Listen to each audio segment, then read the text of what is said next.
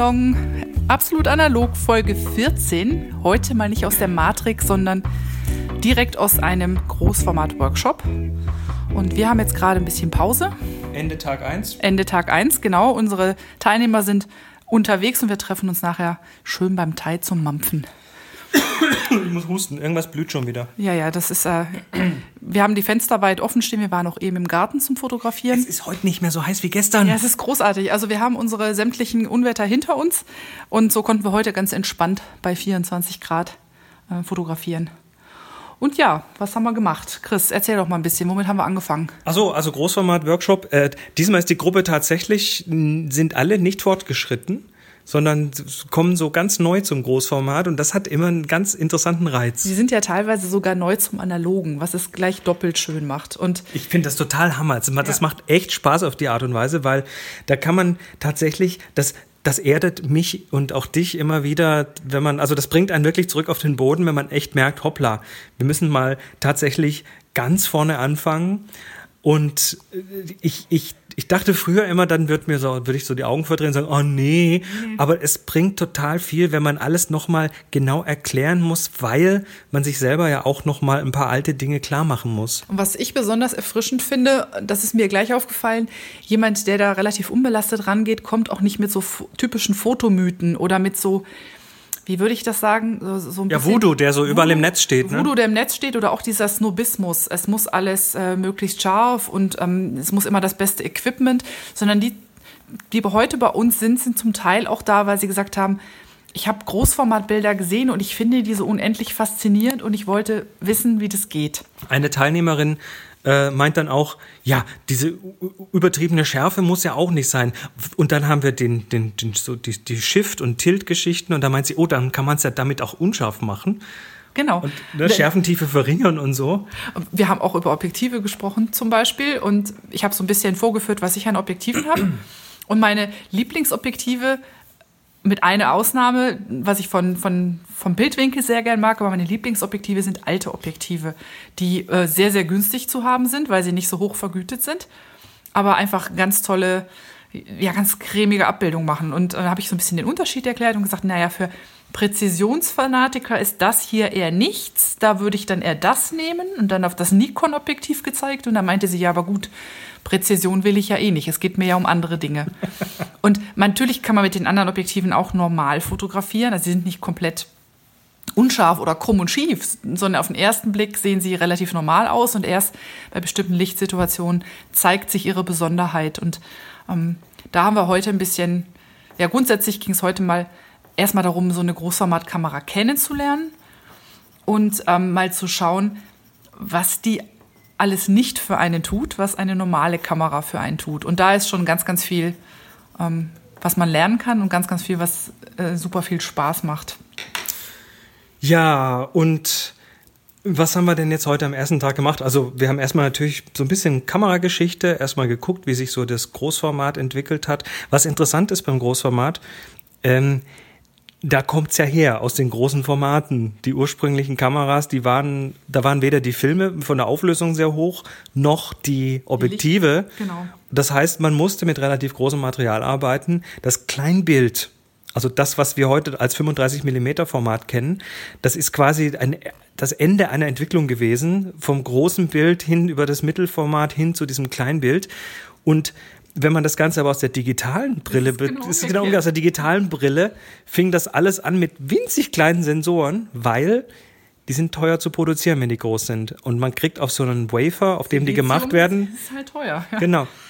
Äh, kriegt man einfach viele, viele kleine Rechtecke besser drauf und äh, ökonomischer drauf als, als wenige große Rechtecke. Deshalb sind auch heute die Vollformatkameras doch noch ein bisschen teurer.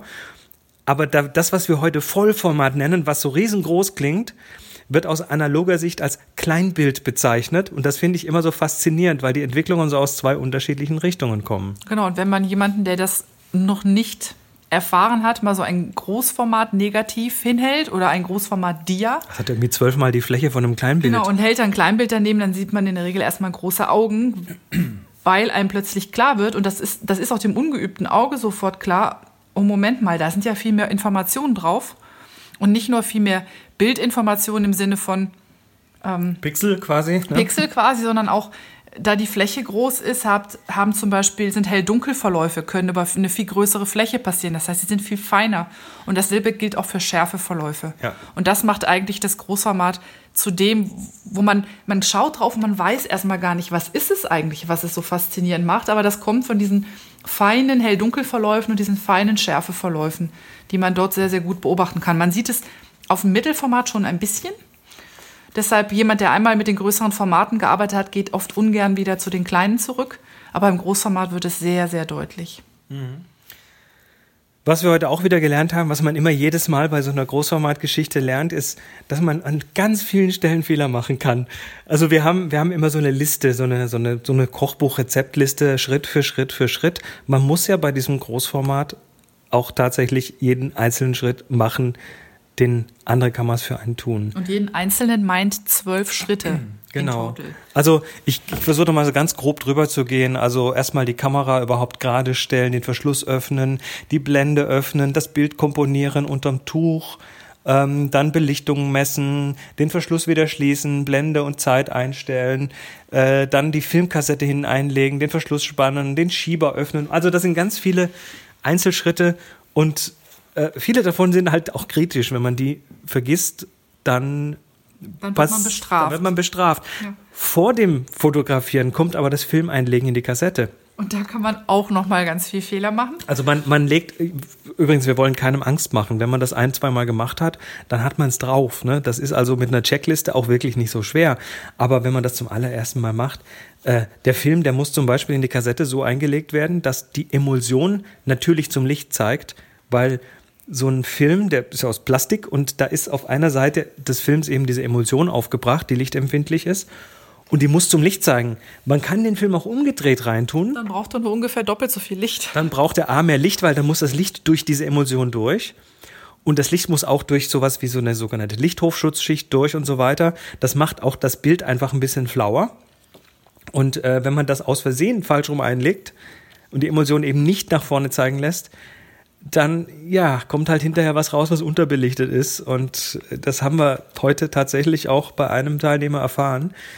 Ähm, aber gut, so lernt man, das passiert halt. Was wir auch ausprobiert haben, und gerade wenn man Großformat entwickelt, gibt es ja verschiedene Möglichkeiten, das zu tun. Also unterschiedlichste Systeme, die dann die Planfilme aufnehmen. Also von, von einem ganz einfachen ähm, System, wo man einfach mit einer Kleinbild als Entwicklerdose jetzt, Entwicklerdose, genau, wo man, wo man einfach äh, mit einer Kleinbildentwicklerdose arbeitet und die Stichwort Taco-Methode. Taco-Methode, die die Filme einfach auf eine bestimmte Art und Weise zusammenrollt und mit dem Gummi fixiert, bis hin über Kickstarter, ähm, vom Kickstarter ursprünglich finanzierte Modelle, wo man mit möglichst wenig Entwicklerflüssigkeit äh, zum Beispiel vier Sheets entwickeln kann, bis hin zu Systemen aus Dose und Träger, sag ich mal, wo sechs entwickelt werden können. Die haben wir heute, einen davon haben wir heute ausprobiert, Genau. den wir bisher noch nie ausprobiert hatten. Das ist der Der, der ist von Sterman Press, das war mal ein Kickstarter-Projekt, der SP445. Das ist ein, ein flacher Entwicklungstank, ähm, der mal jetzt vor einer Weile über Kickstarter lief. Den hat äh, unter anderem auch Boris sich geholt und äh, mir dann eines davon abgetreten, weil er sich zwei geholt hat. Und das System ist an sich schön handlich. Da kommt man auch mit, hier ist übrigens 450 Milliliter, man kommt mit 450 Millilitern aus an, an äh, Entwickler. Das heißt, es ist recht sparsam, das System. Es sind zwei Trays drin, die jeweils zwei Bilder fassen. Das heißt, man kann vier Bilder dann mit recht sparsamem, ähm, hier 480 sind es hier, äh, also mit 480 Millilitern entwickeln. Das ist mit eines der sparsamsten Systeme. Ähm, wir haben heute festgestellt, dass es aber auch noch nicht ganz perfekt ist, weil auf einem Tray bei einem Bild ist tatsächlich die Entwicklung an einer Stelle, da, da ist irgendwie ist kein Entwickler ans, an, ans Filmmaterial gekommen. kein Entwickler oder keine Fix- irgend, irgendwo ist an einer Stelle auf jeden Fall das, das Material so aufgesessen, dass es da äh, eine, Spur, eine Spur hat. Ja. Ähm, das ist ja, vielleicht habe ich auch einen Fehler gemacht, aber ich war mir eigentlich relativ sicher, dass ich das nicht getan habe. Äh, trotzdem, ich werde ich werd dem Ding nochmal eine Chance geben. Ich muss mir das nochmal sehr gründlich angucken, ob ich da vielleicht einen Fehler gemacht habe. Ähm, war ja nur das erste Mal jetzt. Aber es ist halt sparsam. Das ist nicht schlecht. Du kannst es noch sparsamer machen, wenn du eine Jobo-Dose auf die Seite legst und sie auf den Rollen dann eine Rollenentwicklung machst, also eine, eine, eine, Entweder kann man eine Maschinenentwicklung. Auf, und man kann es auch selber auf den Tisch rollen. Es gibt auch Leute, die das auch machen. muss man aber ständig rollen. Muss man ne? dann ständig rollen und das ist ein bisschen, ein bisschen anstrengender, wenn man es selber macht. Da kommt man mit weniger aus. Aber das hier ist schon ganz handlich, auch so zum, zum Mitnehmen. Ne? Das kann man. Also haben wir heute ein bisschen durchprobiert. Wir haben auch über Entwickler gesprochen. Was für Entwickler gibt es? Welche halten sich lange? Was können die ungefähr? Da kann man natürlich noch viel, viel, viel mehr in die Tiefe gehen. Also wir haben hier eine Kiste mit, ich glaube, acht verschiedenen Entwickler-Chemiesorten drin. Aber wir gehen, Alle dann, möglichen verschiedenen Filme. wir gehen dann immer so auf unsere Lieblingsentwickler kurz ein und machen dann tatsächlich von den ersten Schüssen auch eine Probeentwicklung. Und dann ist in der Regel der Tag auch schon fast rum, weil man sich ja erstmal auch ein bisschen mit der Kamera vertraut machen muss. Ja. Gut.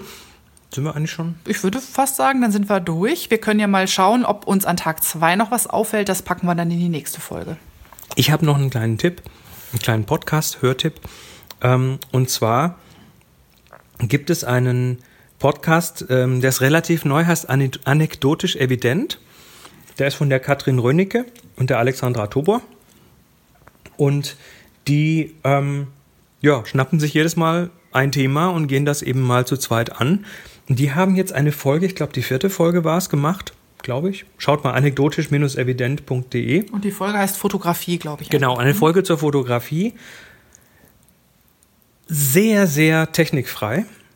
Fand ich total erfrischend. Ähm, sehr über die Inhalte und über, ähm, ja, über also einen komplett anderen Zugang zur Fotografie, als, äh, als ihn viele eigentlich haben. Und äh, an der Stelle, wo wir gerade bei Podcast-Tipps sind, können wir auch nochmal auf den Tobi Bayer verweisen, der für uns ja schon oft der Fragengeber war, der ganz interessante ähm, Themen eingebracht hat in die Sendung. Und der hat auch eine Folge von seinem Einschlafen-Podcast der Fotografie gewidmet. Und da geht es unter anderem da, darum, woher seine, eigentlich seine Motivation kommt zu fotografieren und was Fotografie für ihn so besonders macht. Ich kann im Moment nicht sagen, welche Folgennummer das hat. Das ist beim Tobi auch nicht so einfach, der podcastet so viel. Aber es ist auf jeden Fall auch sehr hörenswert. Einschlafen-Podcast von Tobi Bayer. Und schaut da einfach mal nach dem Fotografie-Thema. Ja, dann Dann würde ich sagen, hören wir für heute auf. Wir gehen uns jetzt beim Thai den Bauch vollschlagen. Und ihr geht fotografieren, würde ich sagen.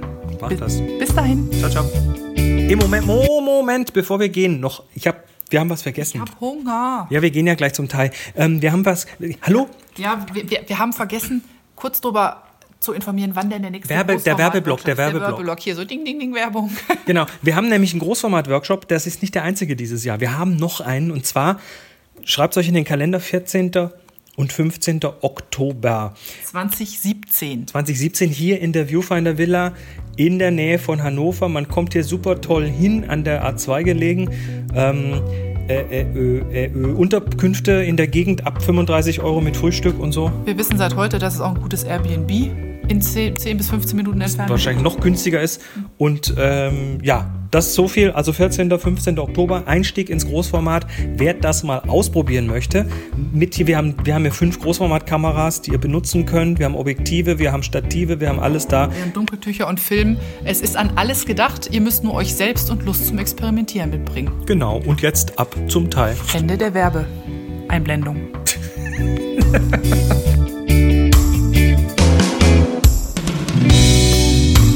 Absolut analog ist eine Viewfinder Villa Produktion mit Monika André und Chris Marquardt. Weitere Informationen auf absolutanalog.de.